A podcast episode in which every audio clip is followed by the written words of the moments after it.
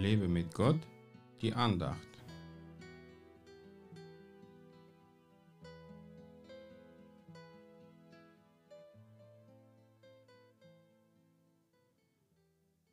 Jesus Christus ist derselbe gestern und heute und in Ewigkeit.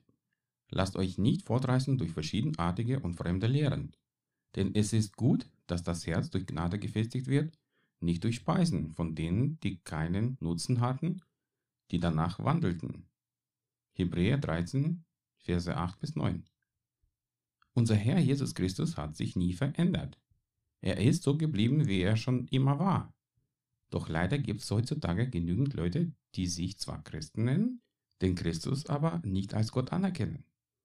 Sie verbreiten falsche Lehren, von denen wir uns nicht fortreißen dürfen. Gott ist mir in einer Gemeinde begegnet, die auch falsch gelehrt hat.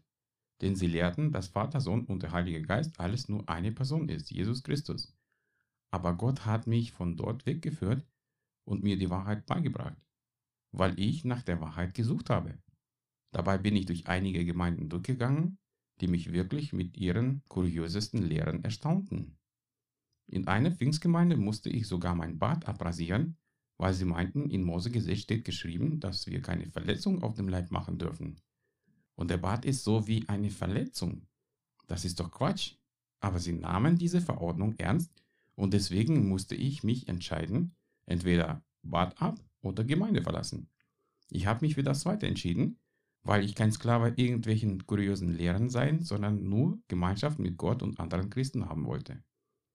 Die meisten Gemeinden haben Regeln, was völlig okay ist. Aber schlimm wird es, wenn daraus Gesetze gemacht werden, die uns die Freiheit nehmen. Oft wird der Heilige Geist gehindert zu wirken, weil er etwas tun will, was man in der Gemeinde so nicht macht. Gott kann man in der Gemeinde nicht organisieren und ihm darf man nicht vorschreiben, was er im Gottesdienst zu tun hätte.